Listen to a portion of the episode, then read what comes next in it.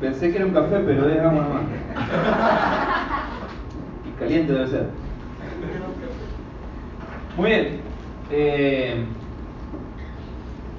hoy en esta mañana la verdad que es, es, un, es un honor poder eh, compartir la palabra de Dios nuevamente. Y eh, en esta semana que pasó,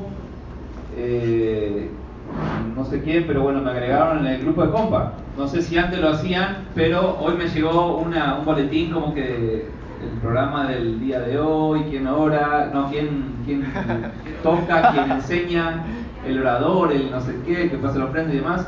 Este, eso está bueno, pero no sé si hasta cierto punto, porque la gente ve y dice, ah, Juan Pina, metí a mi casa.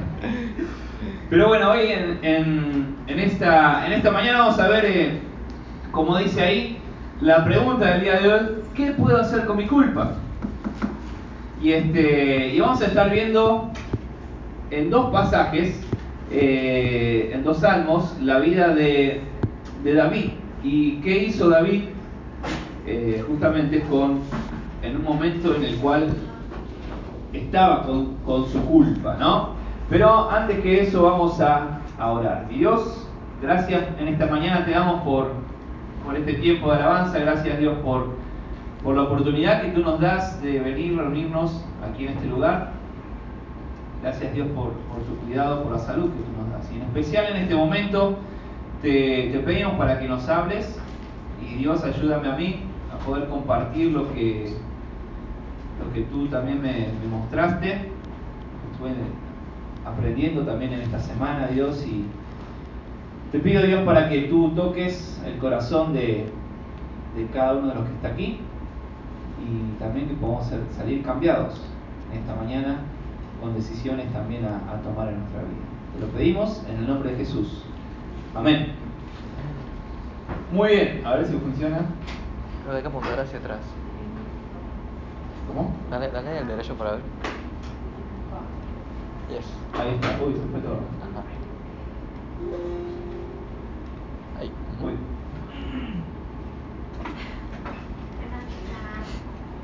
Se me está pasando todo y A ver.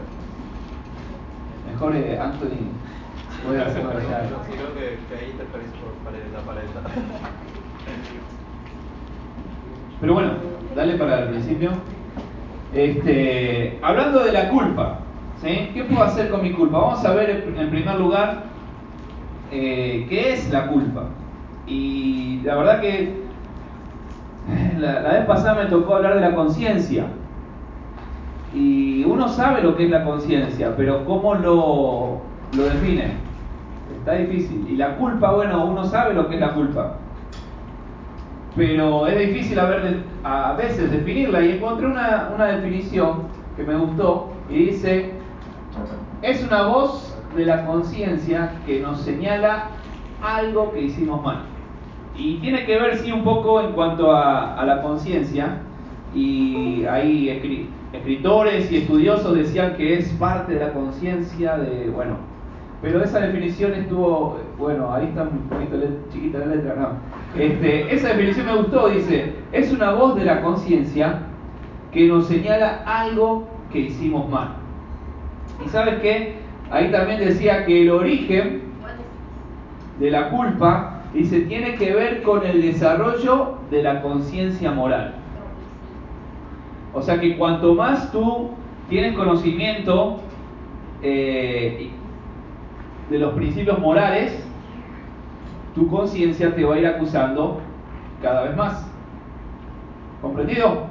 Es por eso que nosotros como cristianos tenemos que eh, darle con todo y aprovechar y darle, no sé, 100% las fuerzas para que, nuestra vida haya principios bíblicos.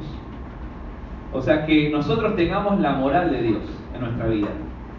¿Por qué? Porque hoy en día el mundo, o mejor dicho, la moral que el mundo nos, nos presenta y nos quiere vender es en contra total de Dios. Entonces, si nos quedamos con la, la moral que tiene el mundo y llenamos nuestra cabeza con eso, nuestra conciencia nos va a estar acusando de acuerdo al mundo, ¿no? Y no de acuerdo a Dios. Y el mundo, como dice la palabra de Dios, el mundo pasa, ¿no? Y el mundo cambia. Y lo que quizás hace un par de años atrás estaba mal, hoy en día, si no lo haces, eh, está mal no hacerlo, ¿no? Es al revés. Es por eso que tenemos que, como, como decía, tenemos que llenar nuestra mente, tu mente, con lo que Dios dice, con la moral de Dios. Si hacemos esto, la conciencia ahí, este, nos va, esa voz de la conciencia nos va a estar señalando correctamente las cosas que estamos haciendo mal. Eh, y puede ser que como hijo de Dios nos estemos dejando guiar por la moral del mundo y no la moral de Dios. Entonces, atentos, ¿eh? porque ¿cuántos aquí están en la universidad? Bueno, varios. ¿Cuántos aquí no hacen nada? este, hay algunos otros. Este, y en la universidad eh, hay muchas veces que, que, te tratan de meter y te tratan de enseñar cosas que, que en realidad no es lo que, lo que Dios muestra y lo que Dios enseña y no es, por, por supuesto, no es eh, la, moral, la moral de Dios. Ahora, hay otra pregunta. ¿Es buena la culpa? Estamos hablando de la culpa. ¿eh? ¿Es buena la culpa? ¿Sí o no? ¿Quién dice no? La mano. Una sola. O sea, dos. O sea que todo el mundo dice que sí. Si no, ¿es sí o no? Muy bien. Depende, dice. Bueno, yo, yo también me hice esa pregunta y dale un... Ahí está es buena y también a veces es mala. ¿Eh? ¿Por qué es buena? Bueno, porque sí es buena porque te lleva a buscar el perdón. ¿Sí? La culpa, como decíamos ahí, es esa voz que nos señala que hicimos mal. Entonces tenemos que ir a corregir eso. ¿Eh? Pero a veces no, no es buena. ¿Por qué? Porque hay veces que vives con esa culpa y es un peso que no puedes soportar. ¿Eh? Entonces, bueno, como dijo Yanka, depende. ¿eh? Sí es bueno, pero también eh, no. Así que sí, pero no. Eh, pero vamos a seguir. Vamos a, la, a otra pregunta. Dice, ¿cuál es la solución que el hombre, del hombre para la culpa? ¿Qué piensas tú? ¿Qué te dice el mundo? ¿Cuál es la solución para la culpa? Para tu culpa. Algo muy sencillo. Dale un clic más. Echarle la culpa a los otros. ¿Eh? ¿Cómo te sacas de tu culpa? Ah, fue culpa de él. Y si te fijas, en casi todos lados pasa eso. ¿eh? Ahora viene el mundial y vas a ver después que pasen las definiciones del octavo y cuarto de final, va a haber penales. ¿eh? Entonces van a colocar el balón y el jugador viene, patea y la manda a las nubes. ¿eh? Entonces, ¿a quién le echa la culpa? Si él fue el único que estaba ahí. El campo de juego, estaba mal. Pisé mal, el pasto fue mal cortado o no sé qué. Y siempre, él, el jugador nunca tuvo la culpa. Fue eso. ¿eh? Muy, muy a menudo pasa con Higuaín. ¿eh? Este, también los presidentes. ¿eh? Cuando eso, eso, fue un chiste futbolero, pero bueno. Los presidentes, así es, ¿no? Este, ¿Por qué el país está como está? Es que el gobierno anterior. ¿Sí o no? Eso es lo que dicen. El gobierno anterior, el gobierno anterior, le echan la culpa a nosotros. En la Biblia, el primer hombre y la primera mujer hicieron lo mismo. ¿eh? Cuando Adán y Eva comieron del fruto, Dios llegó a Adán y le dijo, ¿qué hiciste? ¿Y qué le dijo Adán? La mujer. ¿eh? Fue ella. Entonces Dios fue a donde Eva y le dijo, Eva, ¿qué hiciste? ¿Y qué dijo Eva? La serpiente. La serpiente. Entonces Dios fue a la serpiente, y serpiente, ¿qué hiciste? ¿Y qué hizo la serpiente? Pobre serpiente ya no sé si no hablaba o qué, pero echando la culpa a los demás. ¿eh? Y esa es la solución del mundo. ¿eh? Y, y, si tú vas eh, a un psicólogo, este, y vas cargado de culpa, lo que te va a decir es, no, tú tienes ese problema o tú eres como eres porque tus padres hicieron tal cosa. O tú estás así porque en tu colegio te hacen esto. ¿eh? Echando la culpa a los otros. Y esa es la solución, la solución del mundo. Pero vamos a ver entonces la solución correcta o la solución que, que nos da la palabra de Dios. ¿eh? Y como dije, vamos a verlo con, con la vida de, de, David. ¿sí? Así que si me acompañan, pueden buscar Salmo 51. Y también puedes utilizar el, el hilito de la Biblia ¿eh? para buscar Salmo 32.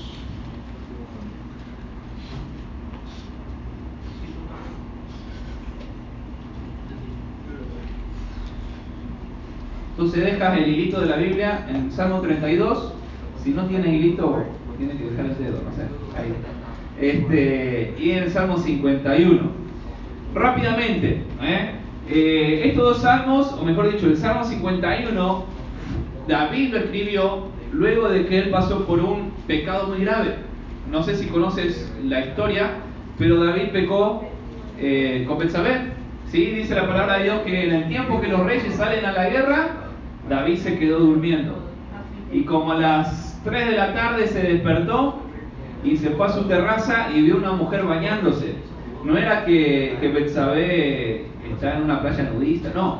Este, estaba en su casa, estaba bañando. Era David quien estaba en un, en un, eh, en un, cor- en un mal lugar, eh, en un tiempo incorrecto, porque tendría que estar en la guerra. Y, este, y aparte se quedó viendo. eh.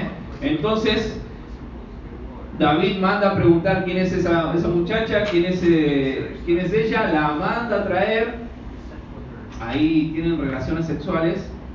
Luego, cuando Betsabé dijo, bueno David, quedé embarazada, hágala". ¿Eh? ¿qué hacemos? Bueno, manda a llamar al esposo, ¿eh? el esposo de Betsabé era uno de los mejores guerreros de David. Entonces David trata de engañarlo, emborracha para que vaya a su casa y esté con, su esposa. Y él fielmente se queda ahí en el palacio con David. Como no puede solucionar de esa manera, lo manda a matar. En otras palabras, lo mató a Urias. Cuando Urias fue muerto, entonces David se casó con Betsabé y David dijo, ya, no hay problema, ¿eh? estoy aquí con mi esposa y ella va a tener un hijo. Es de aquí que después apareció un profeta, profeta Natán creo que era, y, este, y le cuenta una historia, ¿eh? que una, una persona tiene un montón de ovejas, una persona rico que tenía un montón de ovejas, llegó un invitado a su casa inesperado, entonces en vez de matar su cordero eh, más gordito y demás para hacer un rico, una rica comida, un rico asado, dice que fue donde una persona pobre que solamente tenía una cordera. Dice que la tomó, la dejó al hombre sin la cordera, mató la cordera, comió y demás. ¿eh? Entonces Natán le dice, ¿qué te parece ese hombre? Y David le dijo, ese hombre tiene que morir. Aparte tiene que pagar por esa cordera. Y Natán le dice, ese hombre eres tú. Ahí fue donde David se dio cuenta que lo que había hecho a escondidas no había quedado escondidas. ¿eh? Dios lo ve todo. Entonces él después escribe este salmo. ¿eh? Y ahora sí volvemos a- al Salmo 51. Y fíjate que, ¿cuál es la solución de Dios a la culpa? ¿Eh? No es echarle la culpa al otro. En primer lugar es confesar, los pecados. Y vamos a ir, a, ir leyendo en el Salmo 51, el verso 3. Fíjate lo que dice. Dice, porque yo reconozco mis rebeliones y mi pecado está siempre delante de mí. Y sabes, lo primero que tenemos que hacer y que tienes que hacer es confesar tus pecados. ¿Qué significa? Ahí, eh, ahí había salido. Identificarlos.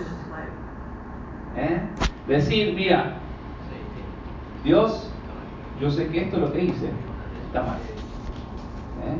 Yo tengo un primo que, bueno, hoy en día no sé cómo está, si está bien con el Señor o no, pero él fue y vino muchas veces entre el mundo y la iglesia, la verdad que no sé hoy en día, pero cuando éramos chicos, este, a veces compartíamos tiempo ahí en, en, en- la casa de mi abuela y, y a él le gustaba decir palabras sucias. ¿eh?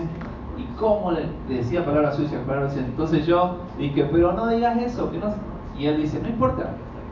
Yo después de la noche le pido a Dios perdón y ya. ¿eh? Borrón y cuenta nueva. Y al otro día, fracate, fracate, otra vez.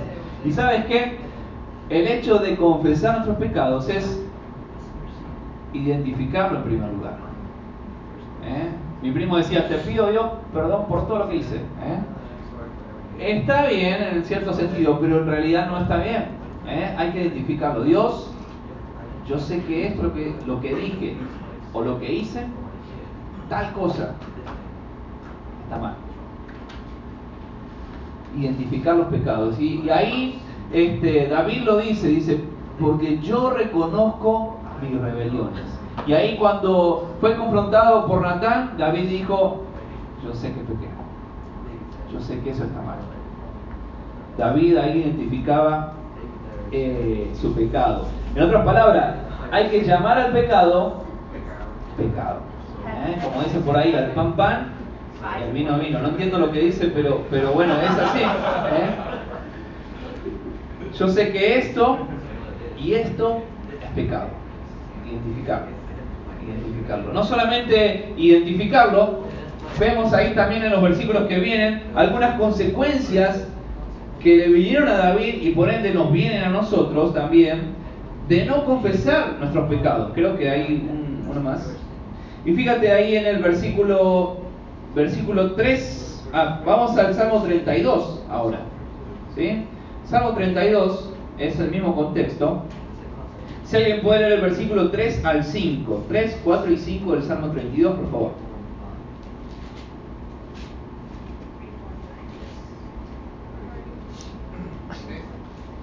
32, 3, 4 y 5. Mientras callé, se envejecieron mis huesos en mi gemir todo el día, porque de día y de noche se, agra- se agravó sobre mí tu mano, se volvió mi verdor en sequedades de verano, Selah. Mi pecado te, declaré y no encubrí mi inque- inquitu- in- iniquidad. Dije, confesaré mis transgresiones a Jehová, y tú perdonaste la maldad de mi pecado, Selah. Muy bien, fíjate cómo David se sentía. ¿eh? Dice, mientras callé, o sea, mientras escondía el pecado, dice, se envejecieron mis huesos. Dice, en mi gemir todo el día.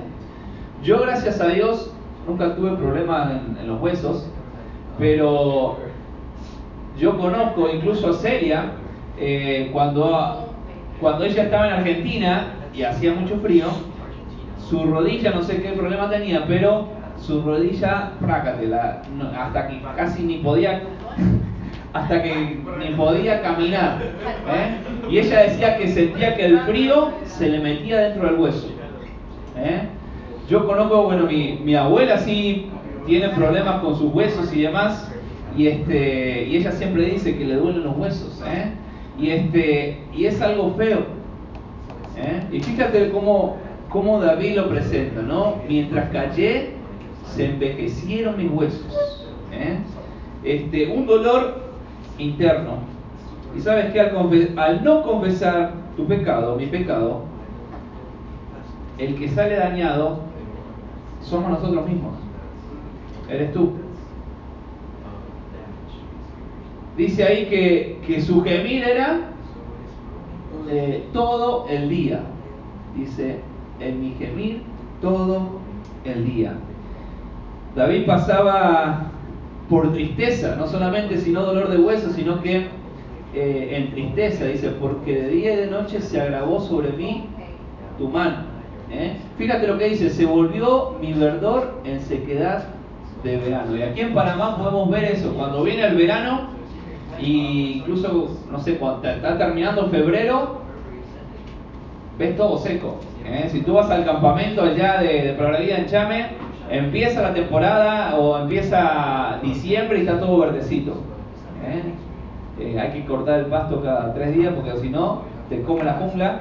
Pero termina febrero y todo eso verde, chocolate.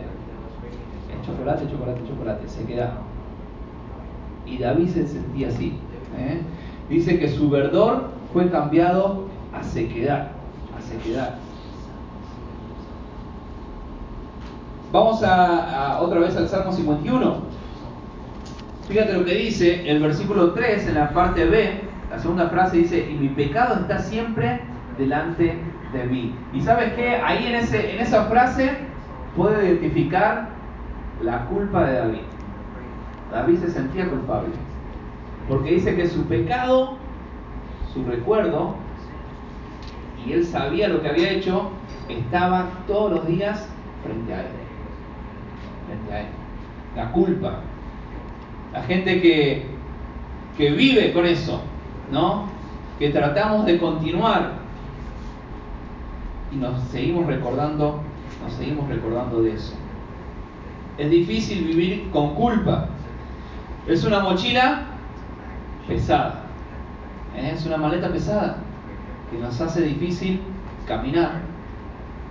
Imagínate correr la carrera de la vida. Aparte de eso, si no confieso mi pecado, no avanzo en mi crecimiento espiritual. ¿Por qué?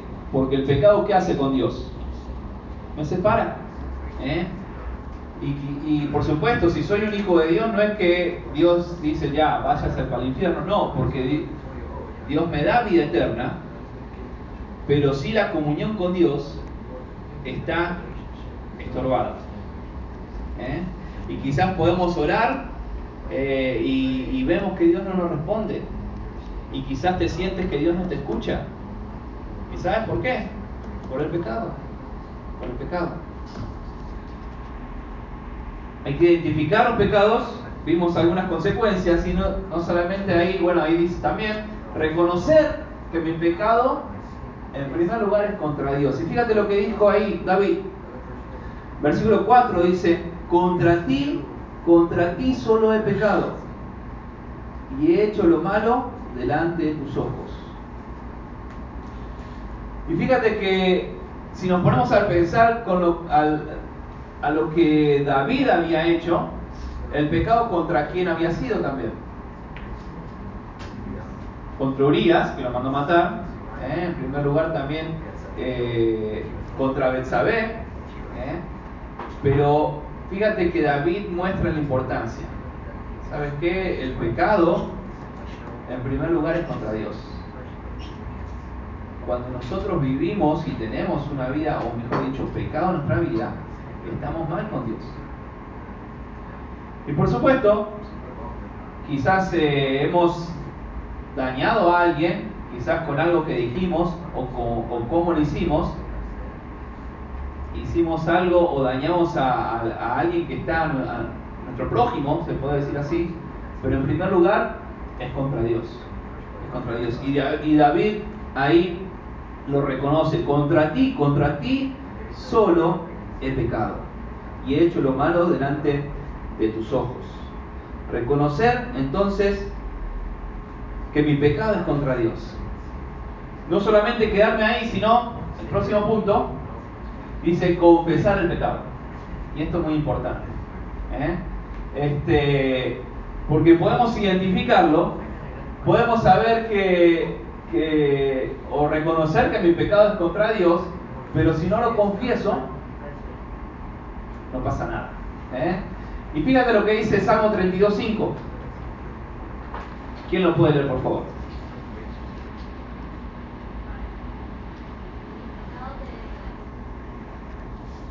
Más fuerte. Mi pecado te declaré y no encubrí mi iniquidad. Dije, confesaré mis transgresiones a Jehová y tú perdonaste la maldad de mi pecado. Muy bien. ¿eh? Y eso mismo tenemos que hacer nosotros. Si identificamos qué es lo que está mal, identificamos nuestro pecado, reconocemos que hemos pecado contra Dios, el otro paso que nos queda, dice ahí, confesarlo. Dice, mi pecado te declararé. Decirle a Dios, Dios, yo sé que esto que hice, lo que le dije a, a mi hermano. La actitud que tuve contra el otro Dios, yo sé que tal cosa, eso es pecado. Y te ofende Dios. Confesarlo, decirlo con, en oración, hablar con Dios. Y decirle a Dios que, que lo que hiciste, reconoces que está mal, reconoces que lo ofendiste y que quieres también cambiar. ¿eh? Fíjate lo que dijo también ahí eh, David en el 51. 51 versículo 1 y versículo 2 dice, Ten piedad de mí, oh Dios, conforme a tu misericordia, conforme a la multitud de tus piedades, borra mis rebeliones, lávame más y más de mi maldad y límpiame de mi pecado. ¿Y sabes qué? La palabra de Dios, y bueno, en el versículo que, que leyó Wendy lo decía, dice en, la segunda parte, dije, confesaré mis transgresiones a Jehová, y tú Dice, ¿perdonarás algún día? No. ¿Qué dice? Perdonaste la maldad de mi pecado. Y sabes, lo lindo de lo bueno de confesar nuestros pecados es, Ahí está. Lo lindo y lo bueno de confesar nuestros pecados a Dios es que Dios en ese momento te perdone. Te perdona. Y como dijo ahí David, dice, tú perdonaste la maldad de mi pecado. Fíjate en los versículos que acabamos de leer, ¿no? David habla y dice y, apela a la piedad de Dios, ten piedad, también a la misericordia. Dice, borra mis rebeliones, lávame más y más de mi maldad y límpiame de mi pecado. Esa es la actitud que tenemos que tener. Fíjate lo que dice el versículo 6 eh, también, ahí del, del Salmo 51. Dice, he aquí tú amas la verdad en lo íntimo y en lo secreto me has hecho comprender sabiduría. ¿Y sabes qué? Dios quiere que, que, la verdad o que vivamos en verdad aún cuando estamos solos. Y David ahí lo, lo reconoce. Versículo 7 dice, purifícame con hisopo y seré limpio. Lávame y seré más blanco que la nieve.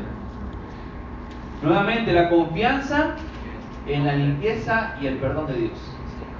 Y ahí cuando dice con hisopo, ¿eh? no, se está refiriendo a lo de la, oreja, eh, pero en la antigüedad sí la gente lavaba con hisopos las impurezas. ¿Eh?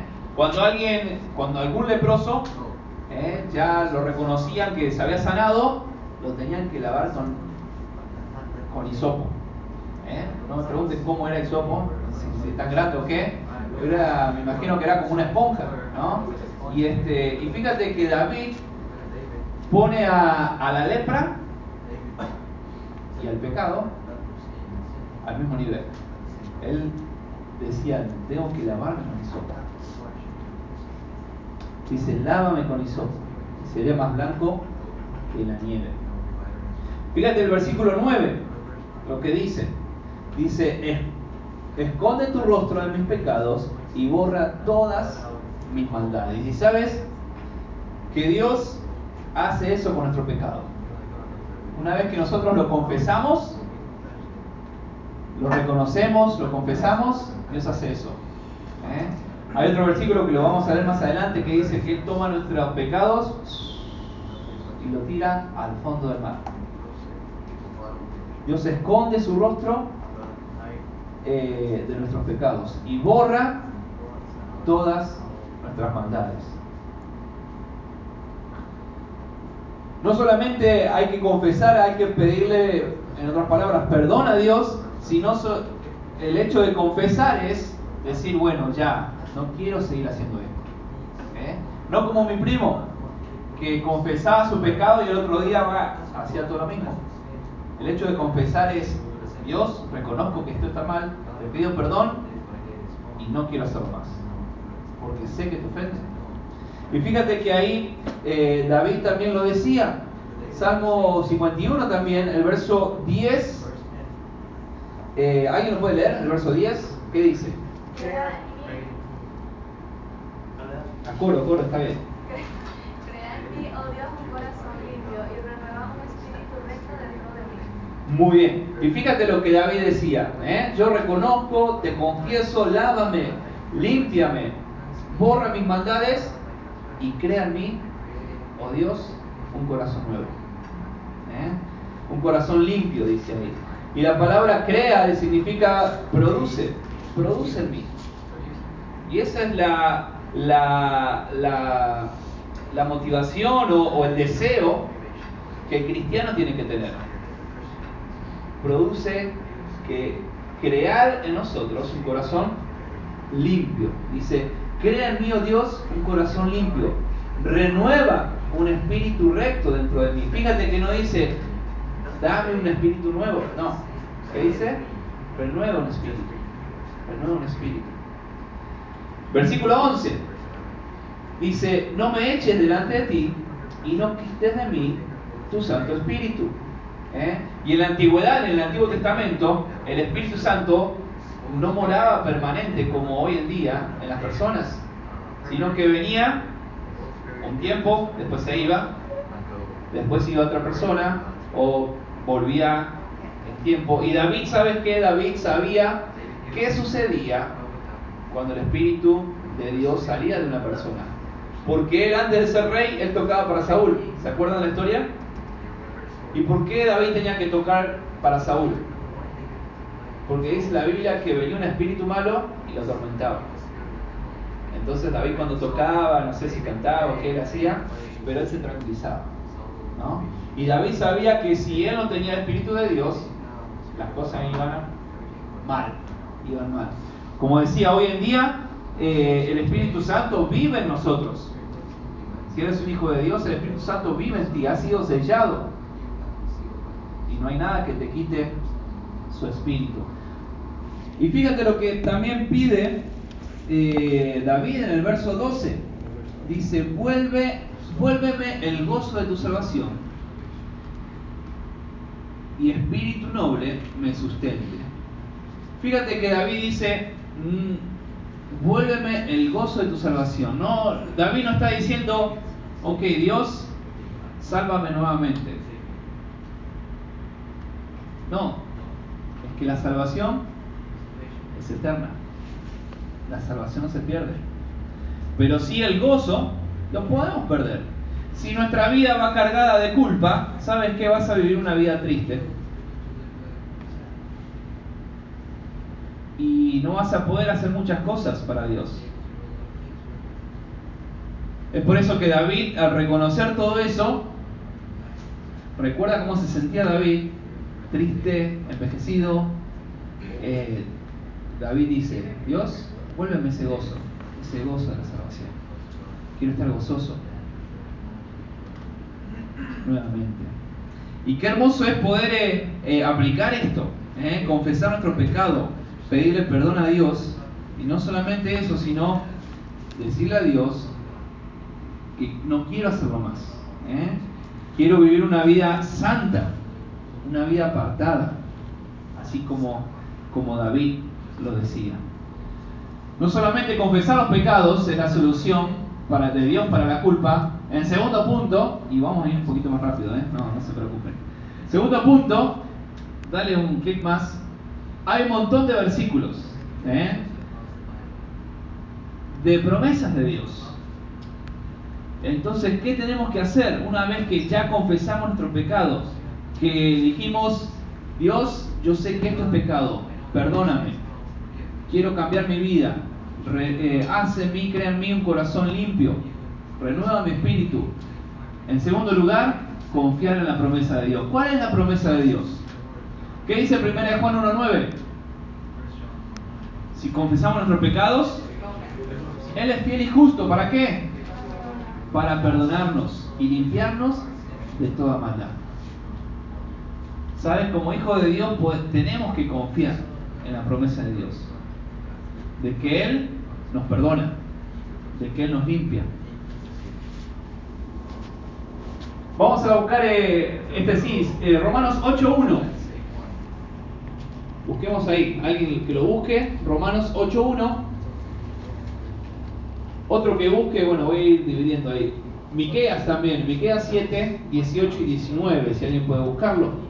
Y Salmo 103, 8 al 12. ¿Qué dice Romanos 8.1? Ahora pues ninguna condenación hay para los que están en Cristo Jesús, que no andan conforme a la carne, sino conforme al Espíritu. Muy bien. Y como dice ahí, ¿eh? ahora pues, ninguna condenación. Ninguna condenación tenemos si somos un hijo de Dios. Entonces, ¿para qué vivir con culpa? Si confesaste tu pecado, confía en la promesa de Dios, de que Dios te perdonó, de que Dios ya eso lo olvidó. ¿Eh? ¿Qué dice, qué dice el otro? Miqueas. ¿Quién lo tiene a Miqueas?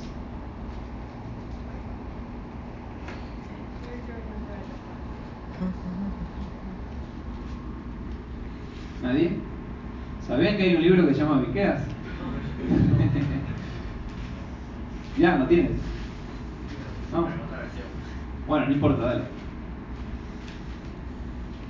Eh, dice, ¿dónde hay otro Dios como tú que perdona la culpa del remanente y pasa por alto los pecados de su preciado pueblo? No seguirás enojado con tu pueblo para siempre, porque tú te deleitas en mostrar tu amor inagotable. Volverás a tener compasión de nosotros, aplastarás nuestros pecados bajo tus pies y los arrojarás a las profundidades del océano. Así es. ¿eh? Dios toma tus pecados y lo tira al fondo del mar, al fondo del océano.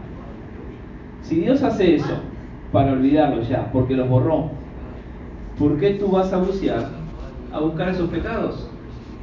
Si Dios hizo eso, lo tiró al fondo de la mar. Confiamos en lo que dice Dios. ¿eh? ¿Qué dice Salmo 103, 8 al 12?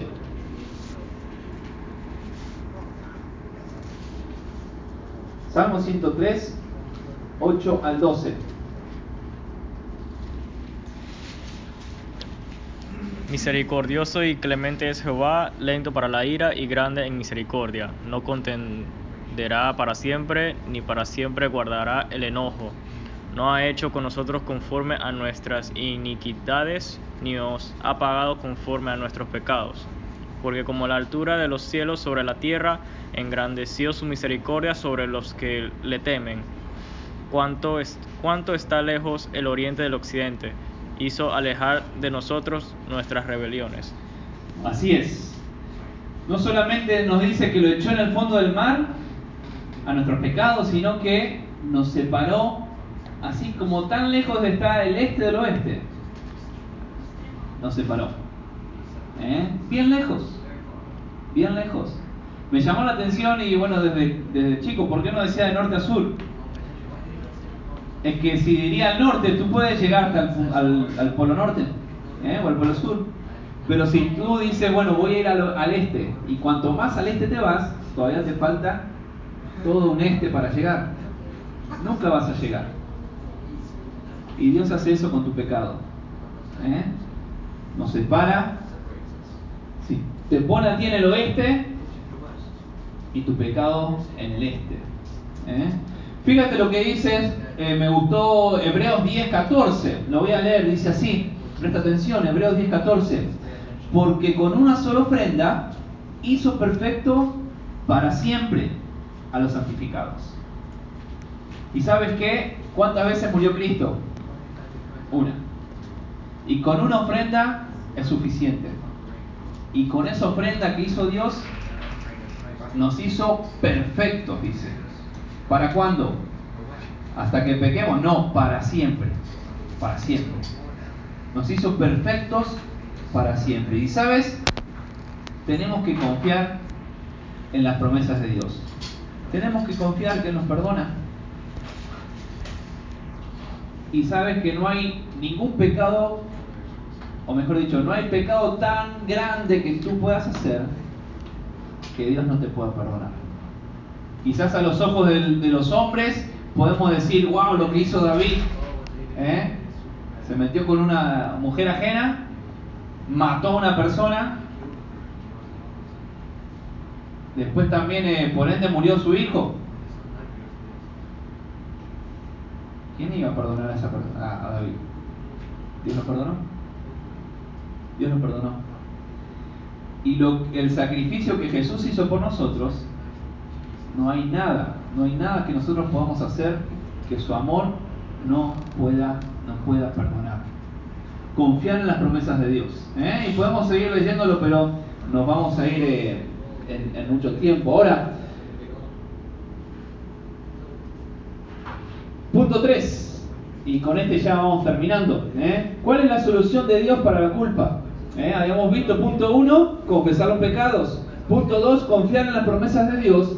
Punto 3, dejar atrás la culpa por cosas que ya Dios te perdonó. ¿Eh? Vimos ahí los versículos y mostramos que ya Cristo cuando murió en la cruz tomó todos tus pecados y los tiró al fondo del mar. Los colocó al este mientras tú estás en el oeste.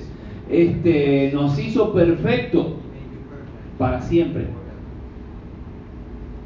Entonces, está tu decisión de confiar en las promesas de Dios y dejar esa mochila pesada. Dejar la culpa por las cosas que Dios ya Dios ya te perdonó. Y fíjate, que lo que tenemos que hacer es seguir adelante. ¿eh? Cuando se habla de David, ¿qué es lo primero que se habla de David? Quizás que mató al gigante, que fue un buen rey. Hay otros que lo primero que se acuerdan de David es que fue un hombre conforme al corazón de Dios. Un buen pastor, dicen por ahí. Y sabes, muy poco, o casi casi a lo último se recuerdan, bueno, fue fornicó y mató eh, a Urias. ¿Y por qué? Bueno, porque David dijo, ya confesé mi pecado, sé que Dios me perdonó. Hay que seguir adelante. Y Dios de ahí, eh, perdón, David de ahí en adelante hizo muchas grandes cosas para Dios. Entonces nosotros lo que tenemos que, que hacer, dejar atrás la culpa por cosas que ya Dios perdonó y seguir, seguir adelante. Eh, y también, como punto B, ahí acercarnos a Dios cada día. ¿eh? Acercarnos a Dios cada día. ¿Qué dice Salmo 32 y el verso 9?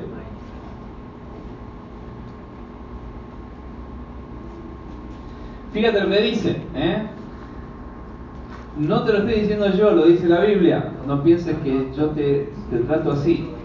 Dice, no seas como el caballo o como el mulo sin entendimiento, que han de ser sujetados con cabestro y freno, porque si no, no se acercan a ti. ¿Eh?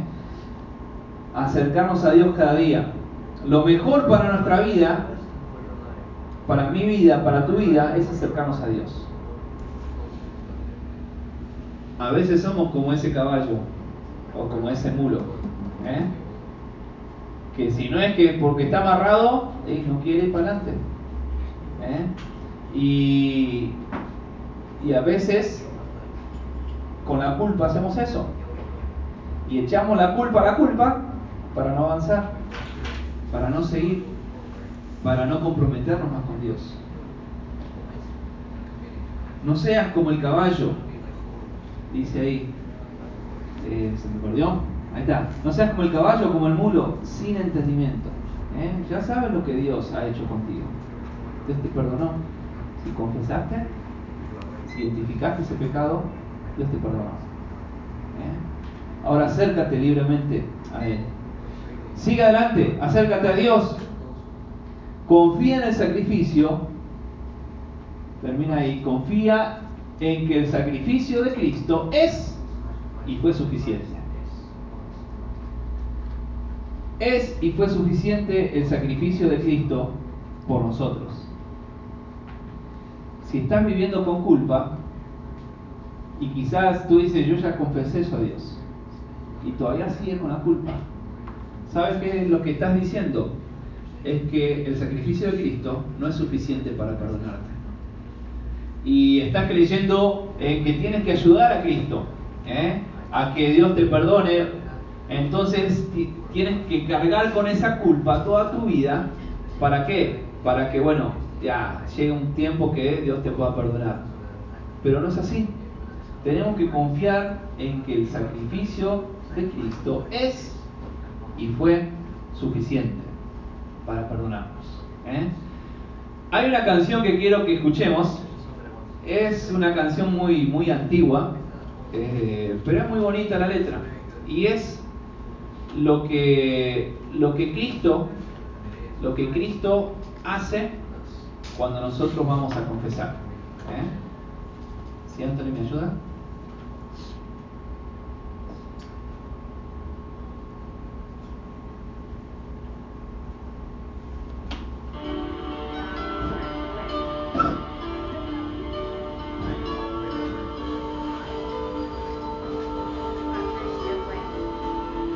trata de pensar en la letra. No va a salir la letra ahí, pero piensa.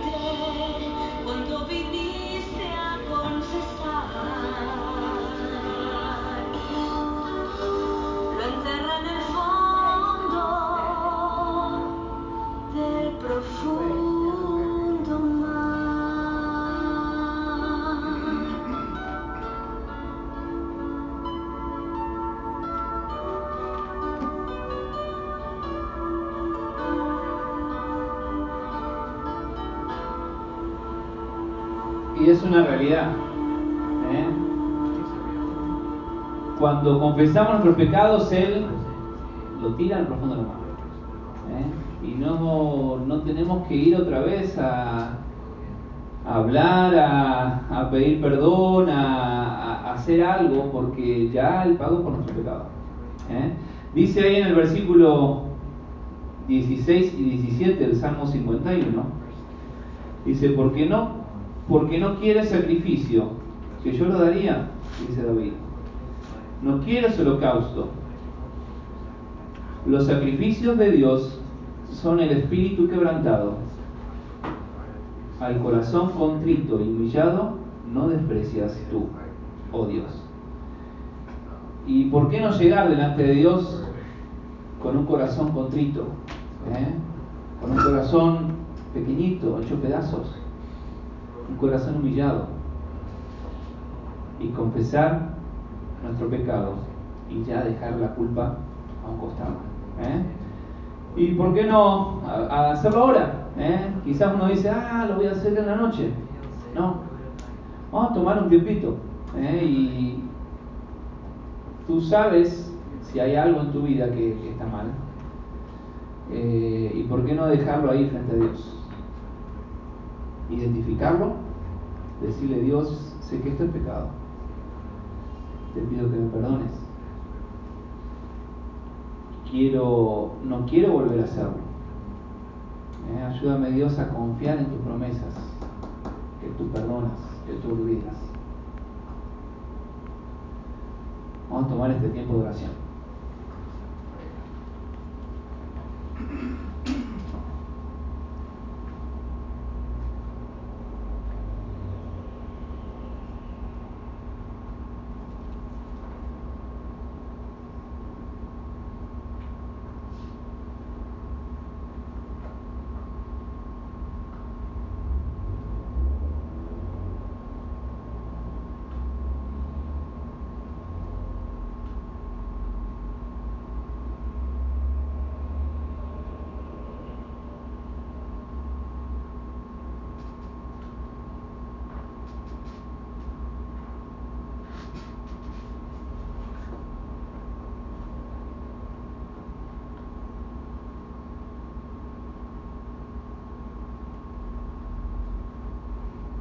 Dios, gracias por, por tu misericordia hacia nosotros. Gracias por el sacrificio de Cristo en nuestro lugar. Gracias Dios por porque podemos entrar delante tuyo, delante de tu trono, Señor, sabiendo que tú nos, nos escuchas. Eh, y Dios, en este momento te, te pido para que, que tú nos ayudes a vivir una vida que te agrade, Dios. Señor, eh, ayúdanos a, poder examinar nuestras vidas y poder estar viendo qué es lo que estamos haciendo mal, qué pecados estamos haciendo. Dios, ayúdanos a, a tener un corazón correcto, identificando, Señor, ese pecado y confesándolo delante tuyo, Dios. Ayúdanos, Dios, a, si hay que pedir perdón también a personas, danos el valor, Señor, de hacerlo. Dios, ayúdanos a, confiar en tu palabra, a confiar en tu perdón. Ayúdanos a, a cambiar, Señor, lo que tenemos que cambiar. Y Dios, si hay alguien aquí que en esta mañana está viviendo con culpa, Dios ayúdale a, poder, eh, a que pueda entender Dios que, que tú ya, ya has pagado Señor por ese pecado. Dios, ayúdale a, a confesar ese pecado y a poder estar colocando en su corazón, Señor, no hacerlo más. Apartarse, Señor, de ese pecado. Dios, ayúdale a confiar en tu promesa, de que le perdonas, de que ya le perdonaste, si lo ha confesado. Y Dios, te pedimos para que, que cada día podamos eh, seguirte, podamos acercarnos a ti, que no seamos como ese caballo, ese mulo, Señor, que si no nos arrastran, no queremos ir para ti. Y Dios, ayúdanos a tener ese corazón contrito y humillado delante tuyo, Dios. Gracias Dios porque sabemos que nos perdonas. que nos da siempre otra oportunidad para empezar nuevamente. Y Dios, hablando con, con respecto a la culpa, Señor, ayúdanos a, a saber, a recordar que tú ya nos perdonaste, Dios. Dejamos este tiempo en tus manos. Gracias, Dios, por la oportunidad de, de compartir este tema. En el nombre de Jesús.